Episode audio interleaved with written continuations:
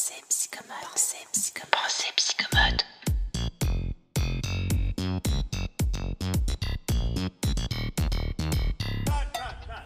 Ici commence la saison 2, la pratique du bilan psychomoteur de A à Z. Bienvenue, faites comme chez vous. Ici, on vous sert un bon psychomotricité tout chaud, si vous me permettez le jeu de mots. Laissez infuser tranquillement pour vous imprégner de l'approche psychomotrice sous toutes ses facettes. Au micro, c'est Carole, psychomotricienne aux commandes de Pensée Psychomote. Enchantée Je crée des outils digitaux pour alléger la charge mentale des psychomotriciens. Et si vous en voulez un bref aperçu, je vous invite à rejoindre gratuitement le wiki en vous inscrivant sur pensepsychomote.com. Hello hello et bienvenue dans cet épisode numéro 15 de la saison 2, toujours consacré au bilan psychomoteur. Et dans cet épisode, bah, je vais vous donner deux trois petites pistes. Euh, c'est un, épisode qui se veut essentiellement euh, pratique et concret, un petit peu comme, euh, comme un exercice que vous pourriez faire en m'écoutant. Donc n'hésitez pas à prendre papier crayon et c'est parti. Comment construire une trame de bilan psychomoteur? Bon on est entre nous, entre psychomotriciens, ou en tout cas comme en tant que personne sensibilisée à, cette approche, à, l'étude et à l'observation bah, du développement. Et je pense qu'on peut se le dire, hein, le, bilan psychomoteur, ça, donne quand même des sueurs, et si je me rappelle bien, bah déjà rien que sur les bancs de, l'école, euh, quand j'étais étudiante, ça me donnait déjà des sueurs. Et puis ça continue au fur et à mesure. Et en fait, à chaque fois qu'on se forme, à chaque fois qu'on rencontre un nouveau euh, profil de patient auquel on n'avait pas encore été confronté, à chaque fois se pose la question comment j'organise et comment je structure euh, mon bilan psychomoteur. Bon, alors moi je détiens pas la science exacte, hein, je ne suis pas euh, euh, ultra formée dans, tout, euh, toutes les démarches et dans tous les, outils qui existent en termes de bilan psychomoteur. Par contre, ce que je peux faire, bah, c'est simplement vous partager un petit peu ma, ma, petite procédure, ma petite méthodologie et la manière dont, dont je procède moi au cabinet pour structurer mes bilans et peut-être que ça vous donnera un petit peu d'inspiration. Alors, trois étapes que je vous propose de suivre ensemble. Et la première, et pas des moindres, est celle de créer des trames de bilan psychomoteur. C'est vraiment une chose à faire dès le départ pour se faciliter le travail, pour qu'à chaque fois qu'on reçoit un nouveau patient, ce ne soit pas un éternel recommencement de tout repenser depuis le début.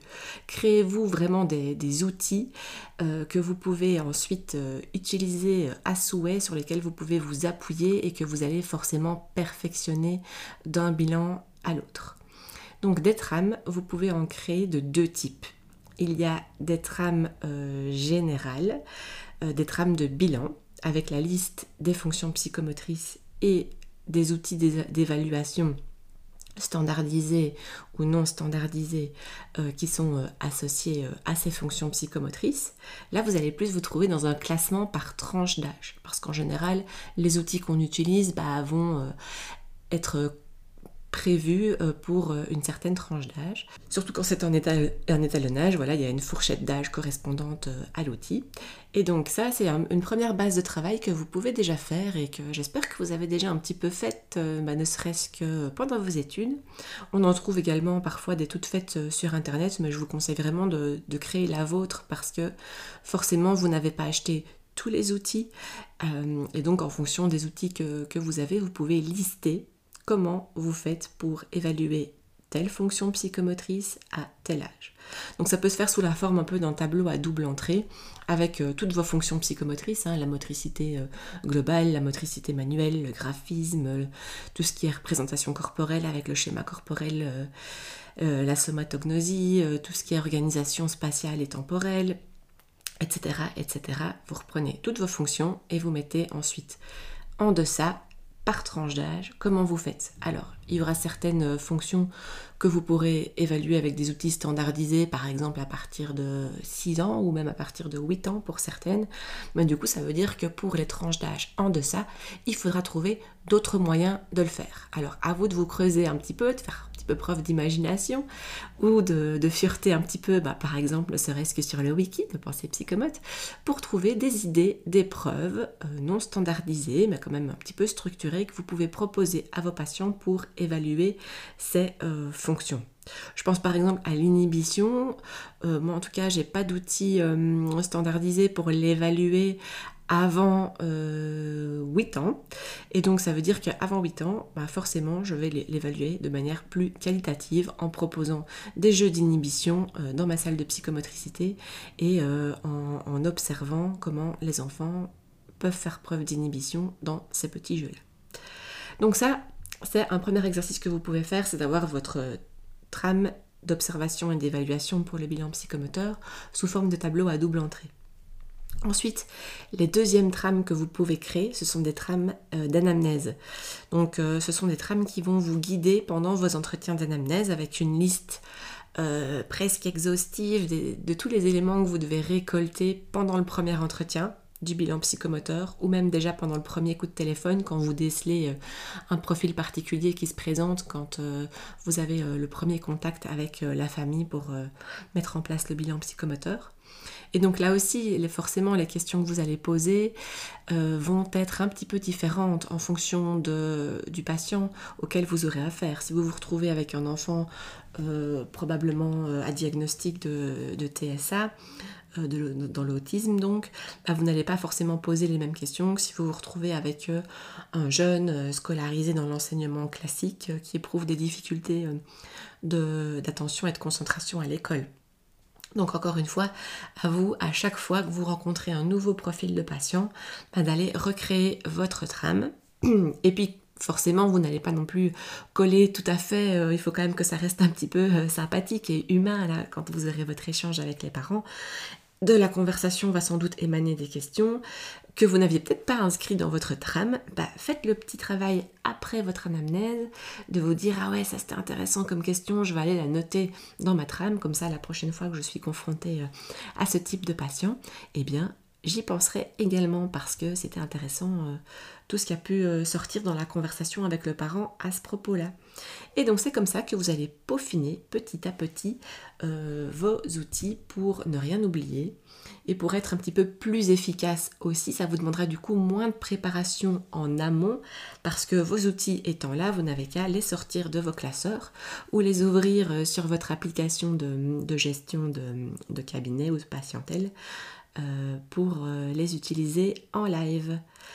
Alors, évidemment, ce sont des trames, ce sont des, ce sont des outils bah, un petit peu figés et si je peux vous donner un petit conseil, c'est de quand même vous laisser la liberté de vous en éloigner. Donc c'est vraiment là pour être à votre service et ça ne doit pas justement vous handicaper et vous enfermer dans une structure de pensée trop rigide. On est vraiment ici dans un travail de préparation et de diminution de la charge mentale qui est liée à votre exercice à l'exercice de votre profession, de votre cœur de métier. Mais si euh, vous vous trouvez enfermé ou si vous trouvez que votre trame ne correspond pas tout à fait euh, aux patients, enfin, aux besoins, à la demande, comme faire euh, les épisodes de podcast précédents, sentez-vous bien entendu libre de vous en éloigner. Alors, ça c'était le premier versant. Première étape, la création des trames. Deux types de trames. La trame, enfin les trames d'anamnèse et les trames euh, d'évaluation psychomotrice. Deuxième étape, et ça, c'est peut-être quelque chose qui est un peu euh, original. Je ne suis pas certaine que tout le monde fait ça, mais moi j'ai commencé à mettre ça en place euh, l'année passée dans ma pratique et ça m'aide quand même beaucoup. C'est de créer un arbre décisionnel qui va t'aider, qui va vous aider à choisir euh, vos outils d'évaluation. Donc ici, on va vraiment s'intéresser à l'analyse de la demande et des attentes qui sont formulées par les différentes personnes concernées par le bilan psychomoteur. Euh, on en a parlé, hein, la demande, elle va forcément émaner des parents, parfois des autres intervenants, et on essaye aussi qu'il y ait une demande qui émane euh, de l'enfant euh, lui-même. Et alors, pour créer cet arbre décisionnel, encore une fois, ça va se peaufiner et se perfectionner au fur et à mesure que vous allez le faire. Ça se fait directement après l'anamnèse, mais on va noter les principales demandes qu'on a décelé, en tout cas euh, pendant les entretiens, les contacts téléphoniques, et qui sont euh, du coup euh, les demandes qui nous sont adressées pour le bilan. Pourquoi est-ce qu'on fait le bilan psychomoteur? Est-ce que c'est pour avoir des pistes concrètes pour la maison, pour l'école? Est-ce que c'est pour euh, participer à la constitution d'un avis diagnostique? Est-ce que c'est avoir une évaluation des compétences du patient au regard de la norme? En fonction de ça, bah, vous n'allez pas euh, choisir les mêmes outils d'évaluation. Encore une fois, on va aller reprendre les fonctions psychomotrices. Quelles sont les fonctions psychomotrices qui ont été évoquées d'emblée à l'anamnèse? Il y a parfois des parents qui viennent parce que les difficultés psychomotrices, elles sont liées au graphisme. Là, on vous le, met noir sur blanc, c'est assez clair. Parfois, c'est pas aussi clair et ce sera à vous de dire bon, ok, les parents, voici un petit peu leur plainte. Donc, par rapport à la plainte, bah, la demande associée est celle-ci, ok. Du coup, je vais aller évaluer telle, telle et telle fonction psychomotrice. Moi, par exemple, pour le moment, j'ai beaucoup de demandes bah, liées à des difficultés de gestion des émotions et à des difficultés de, comportement et de respect euh, de l'autorité à la maison ou à l'école. Et donc, dans mon arbre décisionnel, je sais, enfin j'enclenche un processus. Je coche ma petite case sur Notion. Ceux qui me connaissent, vous savez que j'aime bien Notion et cocher des petites cases, ça, ça m'aide à être plus efficace et à être plus rapide. Je coche ma petite case, ok, difficulté émotionnelle. Qu'est-ce que je vais vérifier quand il y a des difficultés émotionnelles Difficultés dans les comportements, idem. Qu'est-ce que je vais aller vérifier euh, comme euh, compétences, acquisition psychomotrice sous-jacente euh, qui sont pour moi des fondements, des compétences socles pour la régulation des émotions et des comportements. Alors pour vous donner un, petit exemple, quand, quand je reçois une plainte pour des difficultés émotionnelles qui sont d'emblée évoquées à l'anamnèse, bah, j'enclenche un processus. Je vais aller vérifier tout ce qui est intégration sensorielle pour aller évaluer bah, l'impact sensorielle, l'impact euh, du traitement et de la modulation sensorielle sur la gestion euh, des émotions. Donc je donne un profil sensoriel de Dunn. Je vais aussi évaluer les capacités d'inhibition, parce qu'on sait que les compétences, euh, la, la, capacité à s'inhiber est une compétence socle pour la régulation des émotions. Donc je vais d'emblée foncer sur ce versant plutôt exécutif et aller, aller vérifier tout ça en fonction de l'âge de l'enfant, bah, je consulte ma trame d'évaluation psychomotrice par tranche d'âge pour voir, tiens, est-ce que l'enfant rentre dans une fenêtre d'étalonnage pour un des tests étalonnés que j'ai en ma possession. Moi, j'utilise euh, notamment la BMTI. Euh, ou alors, bah, si ce n'est pas le cas, je vais plutôt proposer des, hum, épreuves non standardisées dans ma salle de psychomotricité. On va faire différents euh, types de jeux d'inhibition. 1, 2, 3 soleils, on va faire des petits jeux style euh, Jacadi, le jeu des mouches, un petit une tape par exemple pour aller vérifier tout ça. Donc, profil sensoriel, évaluation de l'inhibition et je vais également m'intéresser aux compétences émotionnelles de l'enfant difficultés émotionnelles, je vais d'office aller vérifier les compétences émotionnelles pour vérifier si l'enfant est bien outillé en fonction de son âge pour euh, réguler ses émotions. Alors là, les outils euh, étalonnés sont euh, un petit peu moins disponibles. Enfin, en tout cas, moi, j'en ai pas tellement. J'utilise essentiellement un outil libre de droit qui vient du, du, Baby Lab de l'Université de Genève, du de l'équipe de chercheurs de Edouard Jantaz. Euh, c'est certainement pour évaluer euh, les, tout ce qui est identification des émotions. Tu trouveras d'ailleurs le lien dans le wiki. Vous trouverez le lien dans le wiki de Pensée Psychomote si ça vous intéresse dans les outils libres de droit. Euh, et alors je propose aussi des, des, des petits jeux en, en, salle de psychomote. Ça, évidemment, euh, c'est un système froid, c'est-à-dire que du coup, bah oui, j'évalue les compétences émotionnelles, mais quand tout va bien, ça va quand même assez rare de provoquer euh, en prise en charge individuelle, en bilan, une situation émotionnelle Quoique parfois, rien que la séparation avec le parent ou le fait de se retrouver confronté à des tests euh, standardisés bah, qui sont un petit peu euh, contraignants niveau euh, réalisation, il y a parfois le chrono qui, génère un petit peu de stress, mais on est quand même en système froid et donc souvent j'invite ces enfants à venir faire du système chaud, donc c'est-à-dire à participer à une petite séance de groupe pour bah, les confronter à des situations émotionnelles euh, et bah, de, par le, de, par le, fait d'être en groupe, d'être en collectivité, bah, de devoir partager les jeux, euh, qu'il y ait parfois des petits conflits avec les camarades, etc. Et donc moi ça me permet d'observer plein plein de choses. là j'ai ma petite grille euh, d'évaluation, d'observation qualitative que j'ai créée moi-même pour observer les compétences émotionnelles mais aussi les habiletés sociales. Donc dès qu'il y a des difficultés qui sont liées à la collectivité, j'intègre toujours une participation à la séance de groupe au bilan psychomoteur. Donc voilà, ça c'est mon arbre décisionnel pour, pour les difficultés émotionnelles. Et des arbres décisionnels, bah, j'en ai de toutes les sortes, de toutes les sortes et euh, bah, pareil, je le peaufine au fur et à mesure des situations, des nouveaux profils, des nouvelles demandes que je rencontre. C'est assez nouveau pour le moment dans ma consultation. Je reçois des, patients pour des difficultés graphiques. Bah là, pareil, euh, j'ai mon petit arbre décisionnel où je lance euh, bah, une évaluation exécutive, une évaluation plutôt visuo-constructive. On fait une évaluation du graphisme avec un BHK. et donc, on est du coup sur un bilan qui va être tout à fait différent que euh, ce, celui dont je viens de vous parler avec les difficultés émotionnelles. Et donc tout ça, ça me permet vraiment d'aller droit au but dans mes évaluations en allant cibler spécifiquement les items à approfondir par rapport au profil du patient, par rapport à la demande euh, du bilan psychomoteur. Alors, bien entendu, j'ai aussi euh, une trame de bilan enfin, dans mon arbre décisionnel, j'ai aussi prévu le cas où on me demande de faire un bilan complet, une évaluation exhaustive de là où en est l'enfant dans son développement psychomoteur. Parce qu'on est dans, un processus diagnostique, parce qu'on est dans euh, un questionnement, tiens, est-ce qu'il faut faire redoubler l'enfant? Est-ce qu'il a les compétences pour passer euh, dans l'année euh, suivante au niveau scolaire? Et donc ici, on est plus dans le flou, un petit peu moins précis dans les demandes, etc.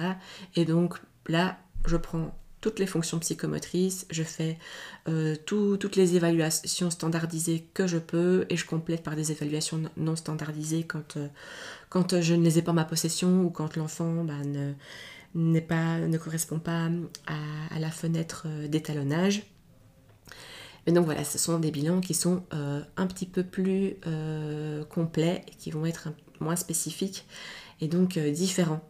D'où l'intérêt d'avoir cet arbre décisionnel parce que un bilan complet où on évalue vraiment tout, où on va tout creuser pour aller un peu euh, gratter, permettez-moi l'expression, mais aller un peu gratter, mettre, mettre les choses en évidence pour proposer des hypothèses et, et pour donner un avis diagnostique, bah, ça va demander beaucoup plus de travail, beaucoup plus de séances aussi hein, pour euh, réaliser euh, tous les items et faire passer tout ça à l'enfant. Et donc forcément ça va aussi coûter un petit peu plus cher pour, pour les parents pour, euh, pour la famille parce qu'il y a plus de séances. Donc voilà pourquoi moi j'ai mis en place cet arbre décisionnel et euh, voilà, ça fait quelques mois que je l'utilise et je trouve que ça me permet d'être beaucoup plus pertinente dans mes prises en charge. Encore une fois, c'est pas un outil euh, dans lequel je m'enferme, c'est pas un outil dans lequel enfin voilà, ça vous amène de la rigueur, mais il faut quand même vous vous gardez un petit peu de liberté par rapport à cette rigueur et par rapport à ce cadre que vous donnez euh, à vos évaluations. Parce que évidemment, il se peut que pendant que vous faites, pendant que vous réalisez les items de, indiqué par votre arbre décisionnel, tout à coup, bah, vous vous rendiez compte, bah tiens, euh, je me demande quand même si cet enfant, même s'il vient pour des difficultés émotionnelles, euh, j'ai quand même l'impression qu'au niveau visuo-constructif, il n'est pas au point. Bah, du coup, euh, libre à vous, évidemment, de dire aux parents, bah tiens, j'ai décelé quelque chose que je vous propose peut-être d'approfondir, on rajoute peut-être une séance au bilan et on part aussi sur, on bifurque, on prend, on, part aussi sur un chemin complémentaire dans nos évaluations. Et donc c'est là que j'en viens au troisième point pour construire votre bilan psychomoteur. Ça va être de savoir combien de séances vous devez prévoir. Alors comme souvent en psychomotricité, il n'y a quand même pas toujours des réponses euh, franches, binaires, on-off. Euh, voilà, un bilan c'est trois séances, c'est quatre, c'est cinq. Ça va dépendre.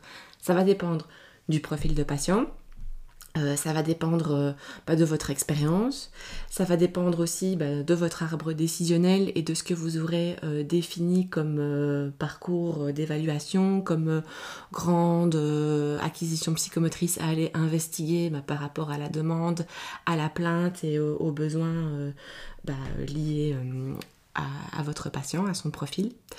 Donc euh, si je reprends mon petit exemple de tout à l'heure avec les difficultés euh, émotionnelles, quand euh, j'enclenche cet arbre décisionnel là, à l'agenda, on prévoit trois séances avec les parents pour conclure le bilan. Donc une séance individuelle pour évaluer tout ce qui est plutôt compétences psychomotrices à froid, inhibition, compétences émotionnelles, le niveau de jeu symbolique et son utilisation comme, comme outil de régulation des émotions.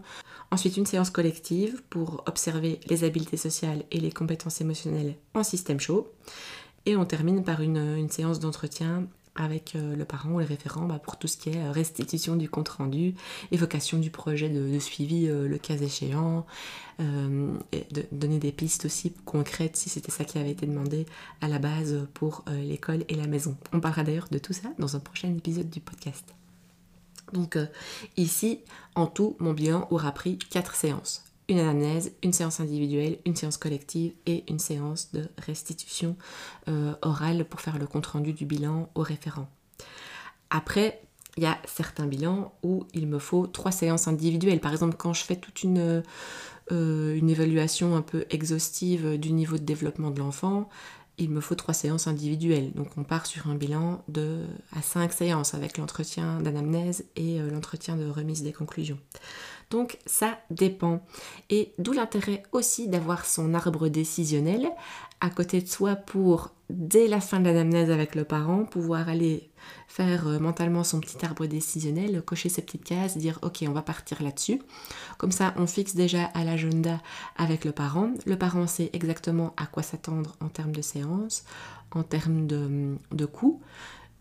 Et n'oubliez quand même pas de préciser que le cas échéant, une petite euh, séance pourrait éventuellement être rajoutée si nécessaire, et là vous justifierez euh, à ce moment-là.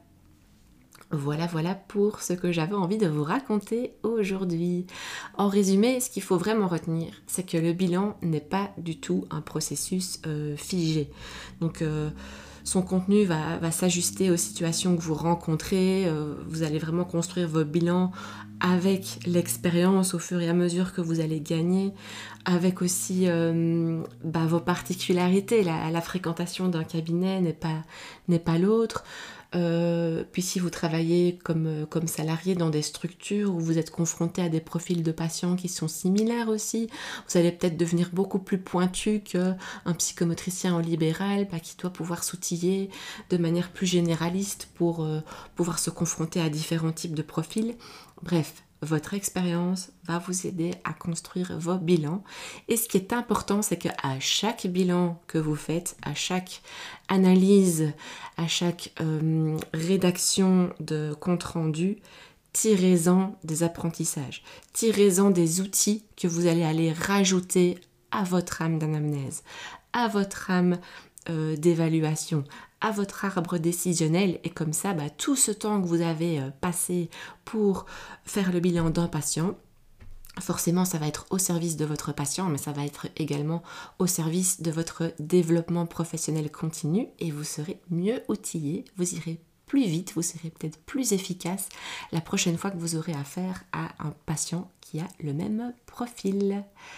Eh bien, je suis à votre disposition pour échanger euh, là-dessus euh, bah, sur Instagram euh, et puis sur le blog aussi de Pensée Psychomote parce que vous trouverez la version écrite de ce, podcast. C'est un petit peu plus, plus synthétique et résumé que ce que je vous ai proposé ici à l'oral, mais c'est aussi un espace où on peut échanger dans les commentaires. À tout bientôt